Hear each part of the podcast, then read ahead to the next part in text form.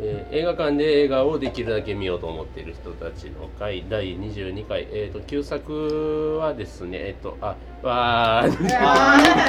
いあはのね、い。あの手手が構えてらっしゃるのが見えたので先に言ったことね、えー旧作はですねえっ、と「ビューティフルマインド」をお送りいたしますマインドえっ、と今回ですね前回参加してくれて、えー、と推薦してくれたですねあのゆうくん。ゆうくんが ごめんなさいあの友達じゃん。すいませんいやリアル友達なんで普段呼んでる名前が違うっていう ねあのあれなんでそういう本名を言いそうにこなっとたになななっちゃったんですけど別のあだ名を言っちゃいそうになったんですけどなんかこのノーベルウィゆうくんークにすごいぴったりやったね。あそうですねあーまさにそうな私なんんでかすこれ旬の映画やなと思って。うんはい残念ながらちょっと今日お仕事ではい。残あの念。休んだんでまた来てな。はいはい。あのちょっと感想を預かってきてるんはでいちょっとよまずあのねゆうくんいつもねあの推薦の方はいに読み上げあのまず語っていただいてるんですよ代わりに代読させていただきます。えービューティフルマインド一度目は大学生の時に倫理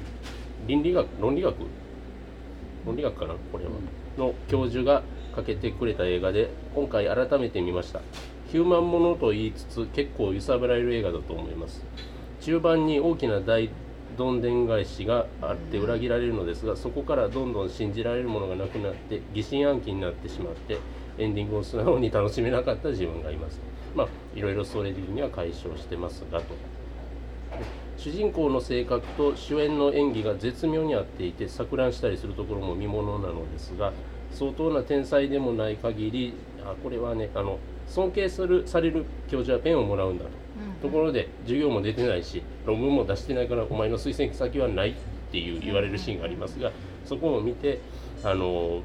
相当な天才でもない限り真実を追い求める誤り目の前に積み上げられるものをないがしろにしてはいけないんだなと切々と感じる映画でもありました前映画前半でその辺りが響きましたまあ多分ねあの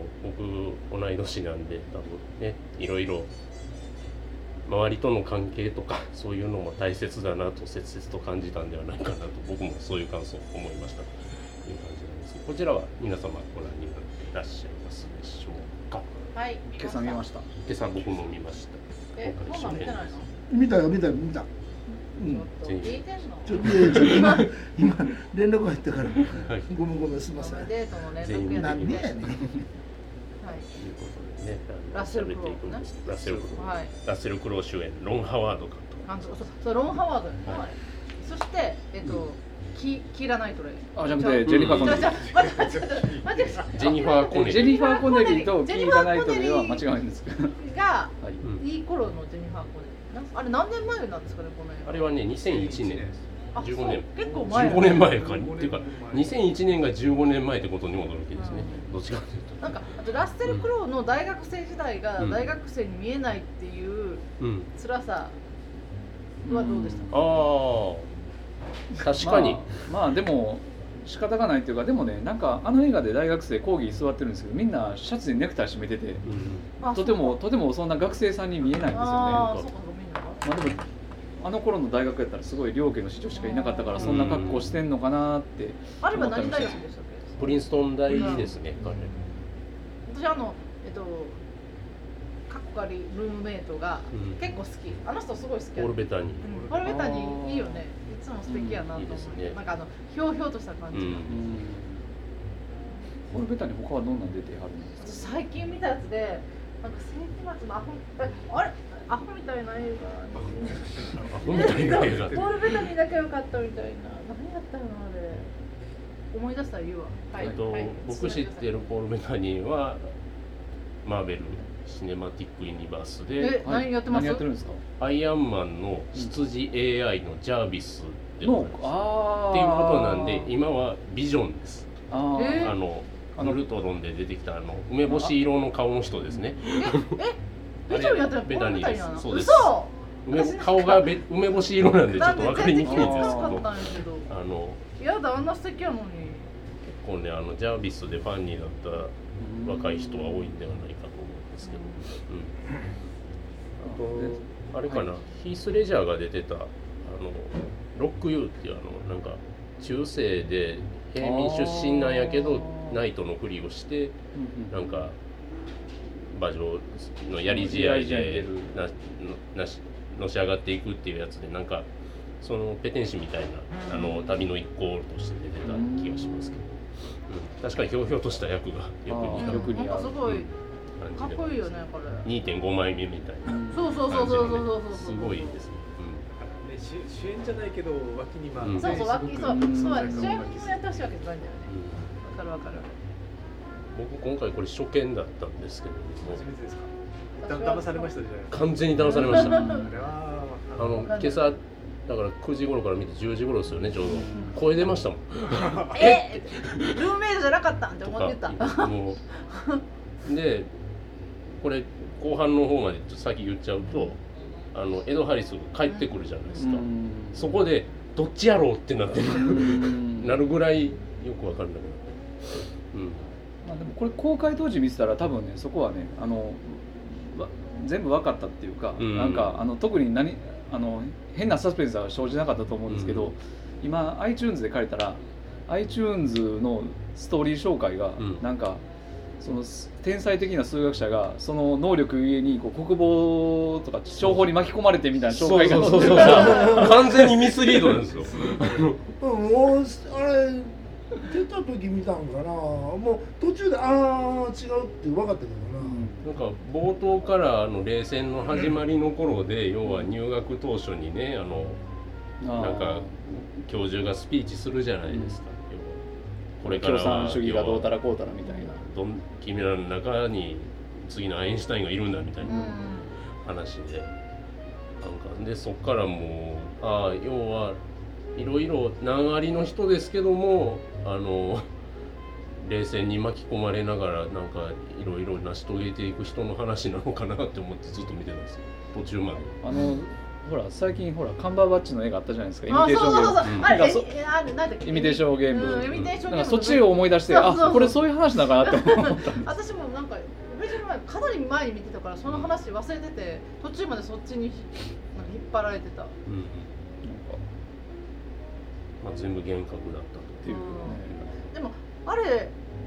なんか最初のそう国防省みたいなところに連れて行かれて、みたいなとこから全部妄想とか、妄想ですよねそうあれ。最初のあれどっからやと思いますいやだから、うんだってだってだってだだってっもてルうームメイトおれへんのよ、ペンタゴンに行ったとこからもう嘘いやいやいやだって大学入った時に職職は得た得た得てるんだようね、んそうですね。ペンタゴンには行ったんじゃないかって僕思ってるんですけど違うんかあのペンペンタゴンっていうかあの変ななんかなんかあのそう国語的なところ実はあの廃屋だっうた、んな、ところに連れて行かれるところからもうそんなねねあの最初のなんか暗号みたいなのバー出されて、うん看板なんか壁一面に数字出されたとこはマジああそこはマジじゃないんですかあそこは現実じゃないのかなさすがにえそうなのかな違うんですかねどう思いますどうなんやろうそこら辺こう、うん、ちょっとあの実は昔見てこの前見た時にごめんちょっと寝落ちしてるの途中で何回か多分グラデーション的にああだんだん違うなーって、うんそうなんや、あうん、あでなんかそのあなんか暗号みたいなの解いてそしたらもう帰っていいよみたいな、うんうんでそこでパッと出てくるっていうところのなんかやっねぱりさ寂しさっていうかな,、うんなんかううんそこから始んだまっからあれだけは本当やったのかでもほらあの大学に入った時にあのルームメイトしてくるけどあれも全部そうじゃんうん、うん、ああそうでかも私あそこだってなんでかなんか机が1個しかないんかなとか最初ああ久しぶりに見たからそっこかれなんでやろうとか思っててなんか映ってないだけで、うんベタに用のやつがちょっとドア行ったとこにあるんかなって思って見てたんですよね普通に普通に騙されてたまあでもそれも結局ね後から考えたらみたいな話ですよね。うん別に映らないことはいくらでもあるかそうら。そうそうそううんでもなんかそう思うとなんかどこからっていうかもっと前からってこまともあでもうずっえ生まれてからそうなるってこともあるのかな統合失調症にまあ映画統の合中失で調は症の、まあま後あ、天統的合なもん失調な症の先天どうなんやろうな後天的なのちゃうか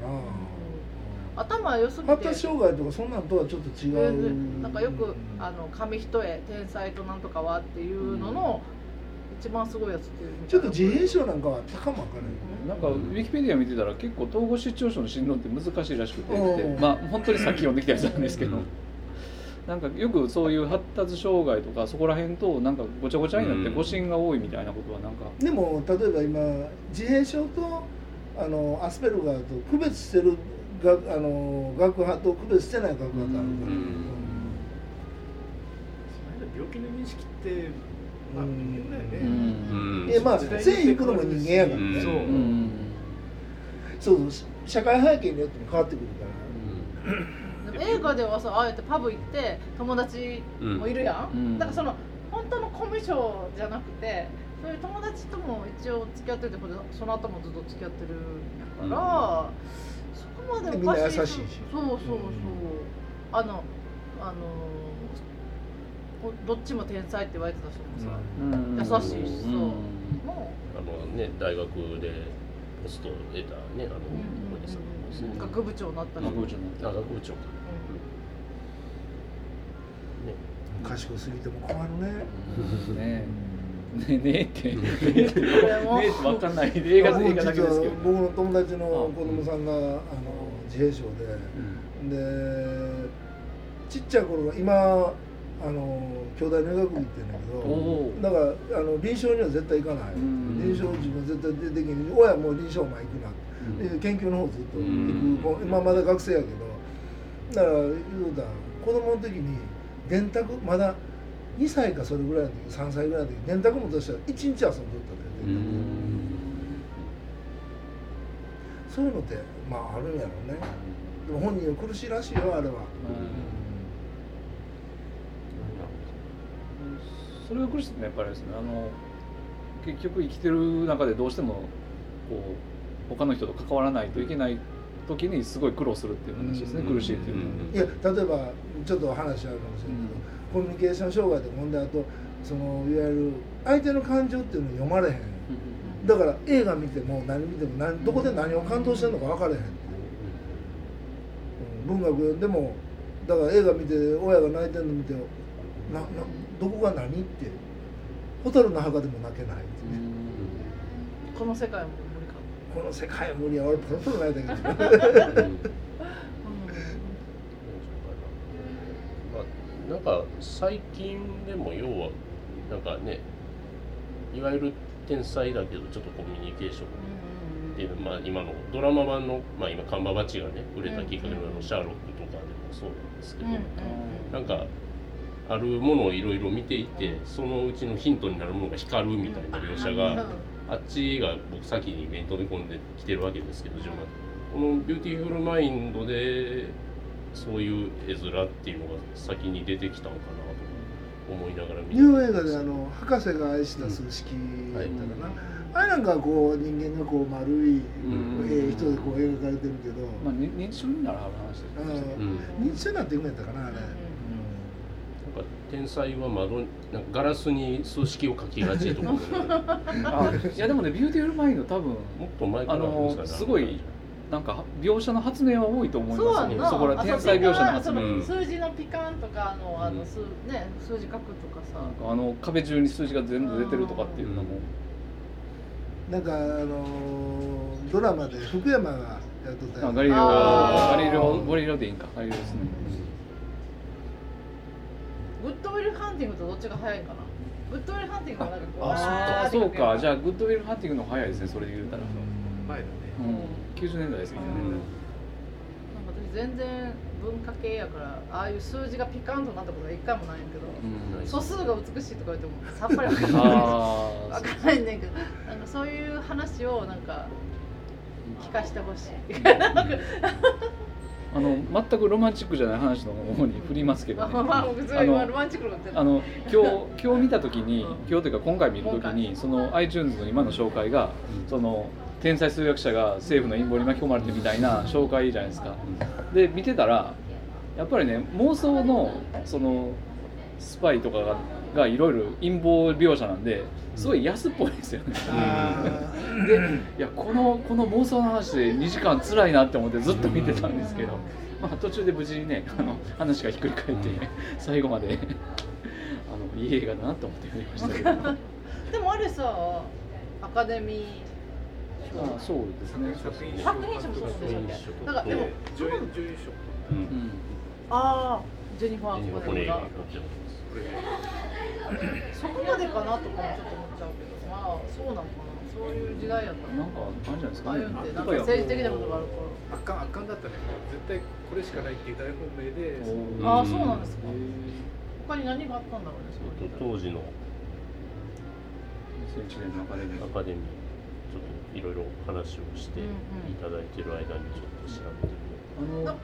ほんえラッセル・クロウがグラディエーターをやった後あとうんああいうのやって連その後連続して撮るんじゃないかって言われて今回あああ、なるはグラディエーターは好き そうそうあー嫌のんいちゃんのんちゃん好きそう嫌いほど。いや、いや、僕はね、グラディエーター見てないんで。あグらラディエータそー僕れともだからいやどっちかっていうとラッセル・クロウはそういうそういう肉体派肉体派の方だけど、うんそういうところからこの辺で少し、ねうんでその本当の役やった人とあの歩き方とかそういうのすごい似てるでしょ、多分あなんーかそそういうの実際のうんなんかそういうのもそのなんかリアル追求したのかなでも、わかんないですけど、多分これ、アカデミー賞を取るぞって言って作った映画ですよね、きっと。うん電気物で。基本的にはそういう大本命のやつ、だうんうんですよね、これ。ってなんかね難病もの難病最初から大切じゃないあ作品賞のノミネートをちょっと読むと、はい、はい、読みましょう、ゴスフォード・パーク知らイン・ザ・ベッド・ルームロード・オブ・ザ・リングえおーゴゴロード・オブ・ザ・リン一作目の一作目ですおそらくえ最高でだムーラン・ルージュが並んでる中あーでムーランルージュあああへえ、うんああじゃあその中で誰かとあと他知らんからなムーランルージュともう三作しか知らんからなそうか、でもなんか頭良さそうやからな、なんかビューティフルマインドを押した方が。あ。でも。 でもなんかラッセル・クロウが数学者の役っていうのは果たしてどうなんやそうそう、あの人もね、なそういんうか、あの当時はだからそういうキャスティングの意外さあーじゃないやっぱりうグラディエーターの後みたいな、その肉体派の後エルメコンビネーシャルとかグラディエーターのああいうタフガイっぽいはいはいところをちゃんと役者役者してるっていう感じがあ主演がラッセル・クロウっていうのも僕の中であそういう冷戦もので何かしらややアクションとかもあるのかなみたいなノンアクション、ノンアクション。思った一つにして。でもまあこれは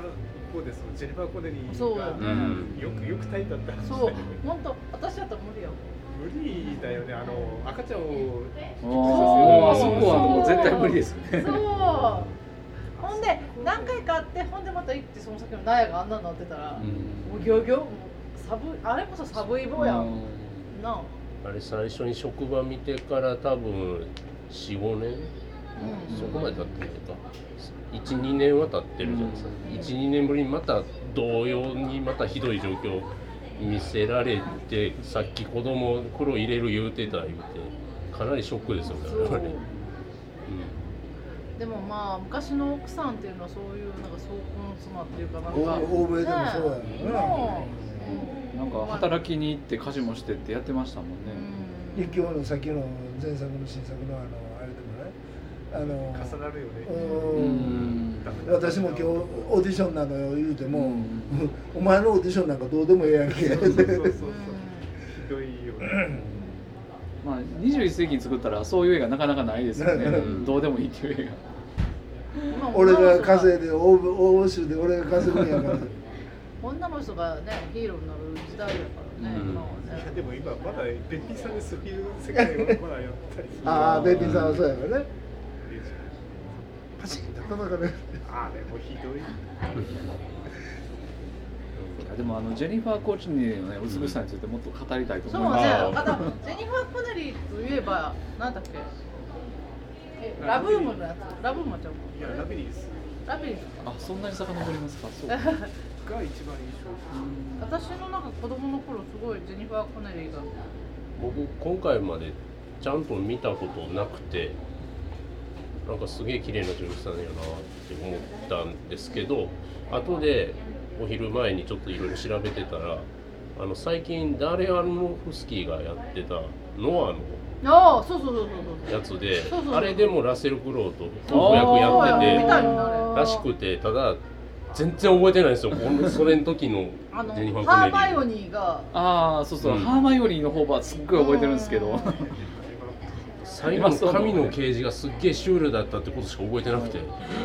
あれどっちかというとブッなんか前も言ったなんか誰かが言ってたのかななんかブッダブッダであのあの仏さんがあのあの頭のおかしい赤ん坊で出てくるっていうのと全く同じっていうなんかね神様最家なね色合いで出てきたってことしかま覚あえてなでもいジェニファー・コネリーがすごいなんかファッションリーダーみたいな時代があったんだろうねそのなんか、うんアメリカンティーンのだからそういう最初やっぱりなんかあ今見たらどれを見てそう思ってるのかわかんないけどなんかあれですかねショーン・コネリーとは関係ないんだねとかねあ関係ないんや関係ない関係ないんやああそうえなんシやョーン・コレンの娘ってなんかで役者やなかっえっとねた違うかあまあ今この話どうでもええねんけどうんただジェニファーではないということですね、でもすごい可愛い、まあ、あのでも今のあの時のねジェニファー・コネリーね可愛いよねまあ多分いろいろねうん撮り方もあるんでしょうけどあの20代の頃のそのそうそうそうこう本当に透き通るようなそう、うんあの闇暗いところで浮き上がるようなあの白い肌とかなんかねあの授業で初対面とかすごいスマートじゃないですかあやってることがそうねかっこいいあんな生徒来たらそれは先生やんなー一コロやんななんかもうなんかもうまあい今の目で見たらね本当にあの下りもねこう研究室にやってきてっていう下りもなんかいろんな心配しますよねあれそう見てた時今やっにたらねさ、まあ、扉開けてさそうそうそうそうセクハラとか言われパワハラとか言われへんようにあ後で訴えられへんかなとうかんなんかいろんなこといっぱい心配してる果たしてあの MP を下がらしていいのかっていうことですうよんあでもあれですよねあの下の方で工事してたおっちゃんもあの綺麗なお姉ちゃんが出てきて言ったからなんかもうにへへへって感じでこうさーってどっか行ってよそ行ったもんなんかブレイクとかいう単語聞こえんでもなかったんでなんか昼飯行ったんちゃうかなって思ってたんですけああど休憩にしたと、うんああなるほでもなんかゲーム理論とかもなんかよく聞くやん今となっては、うんはいでここの彼からってことやんそういうことやんえっとねなんかざっくりですよさっき調べたばっざかっりくり言ってゲーム理論についてゲーム理論っていうのは、まあ、要は形になることを言い出してたのはちょっとホン・ノイマンとかあたりなんですけど、論文で形にしたのがあの人みたいなあー初めて初めて論文に残したのがあの人ですみたいなことらしいです違ってたらごめんなさい、どなんか一応その理論の描写みたいなやつもありましたねなんかこう女子びが来てなんか美人が一人いてなんかこうわかんないですけどなんかそのあれちなょんっかといまいちわかんなかったねよくね絶対わかんない孫あの孫さんがよく言うほら言ったやん今日言ってたよいやいやいや3人女子がいたら大体1人がブサイクのあー孫さん理論一回言って言っていや俺そんなんなんで俺と言ってよ言ってよ例えば 3人組の女性がおってでその3人組を口説こうとしたらこんな言うてんやから大体美人が2人おって1人はまあちょっとってんなった時に、その時にはこの「ちょっと」をまず口説くとうんうんそうでないとここここをないがしろにすると急に「私帰る」って言い出あーす なら2人はついていっちゃうとい うかでこれを残そうとしたらまずこれを口説けと。だから自分らの中でヒエラルキーの一番低いやつに「お前そこ でもそういう話じゃなかったよねゲーム理論ちょっと違ううんな微妙に違っこてれはまアしカたデミー実賞はあのそ映れで画のノーベル賞取ら中れるでそのパターンをやると結局あの最初はいいけれども結局2人にばっかり集中しちゃってああやっぱり私はそうじゃなかったのでやっぱ帰るになるわけですよ多うん分だから最初からちゃんと三男3人組だったら3人それぞれに行きましょうっていうことでしょ、あれはだからえそ美の人には行かへんのじゃあんだから美人ににえっ、と誰か一人は美人に行くんですよ行ってもいいのそういうことゲーム理論5人5対5やったら5人がそれぞれちゃんとバラバラで行こうと決めとくのいうのを決めときましょうってことじゃない三ですか三で行った時に一人ヒエラルキーの低いやつを「まああの子絶対こっちに食ったらあかんでこの子立てんねんで立てんねんで俺らもサポートするから」でこの子が帰れへんなって三 三五五となった時に「お前あと好きなようにしてるから」なんで俺こんなこと言われてるんだろうこれがゲーム理論なんだようわかこういうの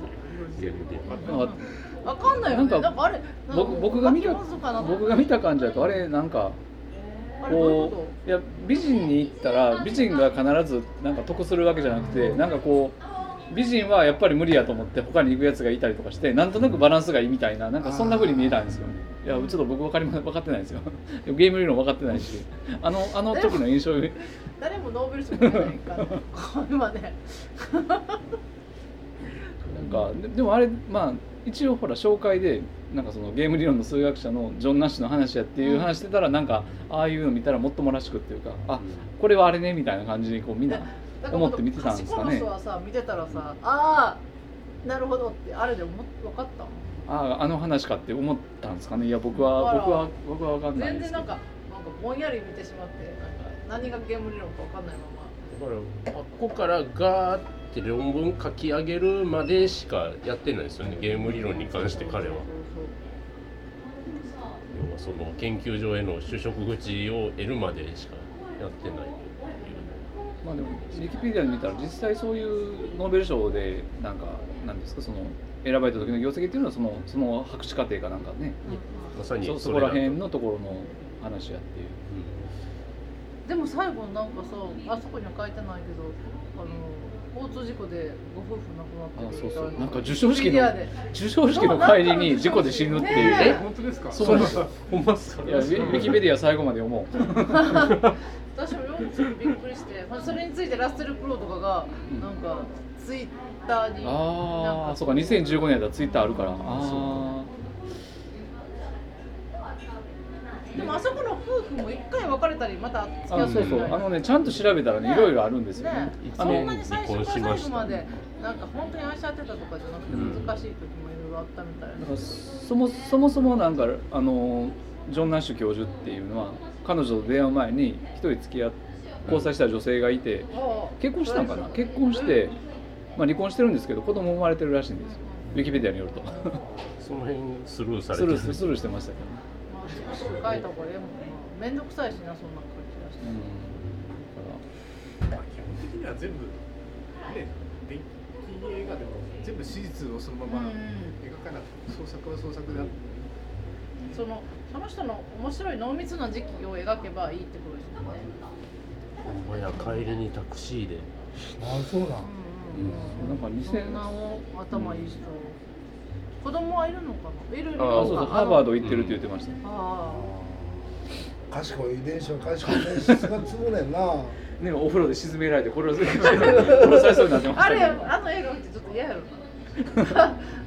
忘れてたでも頭のいい人って忘れがちっぽいからでも人生の自分困るのが忘れられへんあずーっとそのいろいろ過去を消されへんからすっごい苦しいで全部細かく覚ーうえてん私なんか酔っ払ったら大体忘れてる。る知ってるよく知ってるまあでもなんか映画として見たらどうなんですかねまあなんかこう、まあ、最後なんとなくね、まあ、それこそあの、あれあのなんだっけあの長いお別れでね最後にこう受賞パーティーのシーンでそんな安っぽい終わり方していてああ、この間ね、ねなんか言う長ていわけね。ね長いあーごめんなさい長いわけん言ってありましたけど、まあそんな感じで最後いきなり授賞式になって、なんかよいよいい感じで終わりましたっていうなんかそこそこはちょっとこう国美をかしげるというかなんていうかでもまあノーベルやからやっぱり。ノーベルやから。大体普通の人にはもらわれて数る。学はなんてフィールズ賞っていうのがあるのかなうん数学結構そっちの方が数学者の中ではあ権そう威でがあするね。でもなんか、でも私の周りにいないからそう数学のやってる人ってすごい純粋なんちゃうかなと思いがちみたいな。ままああでもね、長さない。まあでもそういう誤解のおかげでそういう人たちは助かっそうてやるんな、そうやんな。でも兄弟あたりの理学部のはい数学科とか物理とか言うたら逆に就職ないらしいねあーないとこは理学部は就職ないってあーなんか研究職となんかね哲哲学と数学は本当にやばいみたいな話をやなんかばいよね、わかる。聞いたことがありますね。社会学ってまだあってで工学部やとまだあるけど理学部はなかなか実学じゃなくてなんていうかなもう浮世離れしてるんじゃない、まあそうやろそなの今の時代いかやらでしたもらわかんないですけどそういう人ってほら Google とか行ったりするんじゃないですかうんそうじゃんなんかそうじゃんわかんないですけど下が書かれへんような問題とかの看板に書いてあるやつあんまり感じですをイメージイメージで言ってみたけどそれ解けるスラスラ解けてそう看板見てこの問題っていうか問題解けたらあれですよねなんかこれが就職し採用メッセージってわかるみたいなやつですよグッねドウィ確ルかハンティング的なやつああ Google なんかそういうのやってたらしいんですよ、うんまあ、今どうかじゃなくて昔うん看板なんか謎の数式が書かれわーっててなるてそれが解くとなんかリクルートの広告やってわかるっていうのをやってたらしいん ですよまあそれで言うとあのイミテーションゲームでもそういう話そうそうしてあってねそうえーそうそう新聞のクロスワード解いたやつだけが暗号を解そ読うしたら数字がピヤーンと見えるんじゃん光ってピヤーンとあの映画でやるまあ、でもそういう話聞いてるとやっぱりこういろんな記事からいんろんなメッセージを見てしまうんでしそょだから読んじゃうもういろいろそういう過去その後に続く作品でそういうイメージが補強されてるんですっげえ信じ込んじゃうん ですよこっちあーは。逆にねああはいはいはいそういうやつ ねってなんか新聞記事でなんかこうね暗号とか読み出したはじあたりで完全にこれ電波やなってこの電波の前にずっとこの映画陰謀映画続くんやろうかと思って心配してたら まあそうじゃなかったんですけどテレビ欄で縦読みしたらっていう やつだあるあるあるあるまあ立ち読みは本当にねそれはちゃんと テレビ局の人が頑張ってるや頑張ってつくれてるんですよねいや新聞社が頑張あ新聞社ですかあれあ新聞社がまずるいやいや知らん知らん知らあんラテランはあれ多分なんかもう原稿出す時に計算して出してると思うんですよねそのテレビ局の広報の人が頑張ってね 阪神にちなん だ縦読みとか立て読みとかねあの絶対勝てみたいなやつにしてねなんかありますね私がやっぱりこの映画の好きなのはそのまあああいうことがあってでも最後幻覚が消えずにうんそこで、ねずーっとそれをうまくこう付き合ってうんその共存しながらねそうそう自分の中共で存していくっていうところが一番こう感銘深い最後の話、がまあリアルです消よえないね実際にあのただのハッピーエンドやったらそれで消えちゃったで終わるけど実際にはそのままずーっと付き合っていくんやろうけだどか付らき合った状態で、うねん病気っていうのはそのなんか自分でいくら否定しようともどうにもなんないもんじゃないですか、うんそれをやっぱりうまくこう折り合って生きていくそのこうなんか試行錯うん誤そのいわゆる受容するんですよね自分をそのその現状を受容していくっていうっていうところがあって私その年に見た「ビートルマイン」が1位にベストワンにしたおー作品でで今回見直してでもやっぱりそういうところは変わってないその時ベストワンにしてもなんか後で見直したらあーなんでこんなに1位になったのかなって思う時がたまにあったりするんだけど今回はやっぱりやっぱり見直すのがなかったなかなと。んかノーベル賞の人が来た時に生徒にこの人見えてるってうん聞くとことか、うんああいうのちょっといいですよ、ああいうところがなんか面臨を感じそさうそせうる。なんかもう彼はもうそういう自分はもうそういう人間やからっていうことをねで生徒もびっくりせんと普通に答えてあげてるあたりは要は、ね、かなり後半はしょられてるけれども、あの教鞭取り始まってからそれなりにね学生からもちゃんと信頼受けて勉強教えてる先生であったんだなっていうのも思うし。講義面白かったよねうんうん、講義面白いから講義のためになるから、でみんなアメリカのアイビーの学生やったらそれは賢いねんからほんだら俺のこんなんあってもそれ講義の方講義取ったらいいねんその人がどんだけねうんそういう病気持ってても、そういう人だってことが分かればだからそこは分かんない変な偏見ああんなこう人付き合いが下手でさなんかっていう人が意外にこう教えるのが得意だったみたいなところのこう転換みたいなとこそうですよねまあでも正直図書館であのインド人っぽい学生さんが話してくるときに大丈夫かな大丈夫かな私もこのこれ人さこれ見えて本物の人間かあな大丈分か夫かったなもう私すもごいそれは思った思ったすごい4人目じゃないかという。そうあのもう一つ言うともしかしたらジェニファー・コネリーも幻覚なんちゃうかなってそのレベル確もかに疑心暗鬼が何重にもなってるそう全てバーチャルリアリティでろだって彼女の方からどんどんとこう積極そうそうそうそう っていういとこやろがそうなんですよね完全にアプローチ向こうですもんね。うん確かに。でもさ男を見る目があったんじゃないうんあったのか。こんなコミュ障でも、うんこいつ絶対出世する。出世するんじゃなくて愛やあい、あ愛い、ごめんなさいね。いやらしくて、すみませんね。でももあのねこう星をたどってそうそうああああれれあれおしゃれでしあたあねれそこは私もいつもねなんか星座を見あるやんこれが大熊座とか見た時に、なんでやねんっていつも思うからなんかなん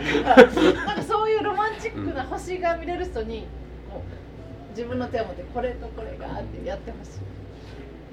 誰かいてほしいなんか例えばね星が星が見えないっていうあそう今今や星が見えないというこう抵東京抗にされはたらねなんか古見自て衛五色4000何本も数えれるかな今はって思って空がないオリオン座ぐらいしか見ないんじゃないか一尺ぐらいしかこ来れないこれひ北斗一星しか分からないなオリオン座見つけやすいですよでもなんかそういうのがなんか星とか語れる人かっこいいねあとなんかあの なんかクリスタルプレゼントするとことあがれいいねいちいちこんなコミュ障おるかよって思ってあーあの見れたんですけどあなんのさかすごいいいなあって思のうなんか高くないけどロマンチックなものを渡せれるっていう別に高いものはさお金さえあれば買えれるやんあれがさなんかすごいダイヤやったら買えるじゃなくてそういう感じがいいよねあれ多分100ドルぐらいありゃ買えるやつじゃないですか多分ねまあまあいいクリスタルってね、ちゃんと食べる系プレゼント力あるプレゼント力、ね案外そうかねまあこう年末らしくこそうそうこのね、うんあのノーベルウィークにいて私すごい、うんああノーベル賞こんあの椅子のにサインしたんかなあーあるやんいつも。あのカエル飛びとかやらはったんですかね、うん、ややるんじゃないやるんじゃないわそういうのなんかいいなんか旬のいい映画でした、結局受けたけど出なかったっていうところでねボブ・ディランですかブ ボブ・ディランもさ結構この前もみんなででも言っ受けたけてどんや受けたっていうねあの中途半端なとこは私はもう私は友達どがうで代わりに出るってなんなんやろこれっていうもいいねな感じしますけどボブディランなんか中途半端な感でじ緊張してパティ・スミスがとちるっていう なんかねでもたでもパティ・スミスでもななんかノーベル賞でとちるんかと思ってちょっとなんかがっかりです けどねやっぱりニューヨークパンクの女王ですからねなんかそんなところでうんもっとさなんかあの止めるぐらいのこと言ってもらうとかななんかそういう感じとかまなんかや、まあ、所詮インテリの人なんかなとかなんかあーいや勝手に勝手に記事見て思ってただけですけどね何も知らんけど何も知らないんで。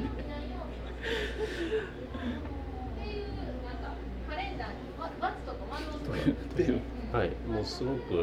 なんか年末にねゆったりと時間を過ごすのにはいいんではないかという映画でございますあいやでも初めて見たらちょっとびっくりするし本当にびっく面りし白いとた思うよねねあのやっぱりちょっとねツイなスんトがあかったりとこかしてうもっと電気的な映画かと思うもんね。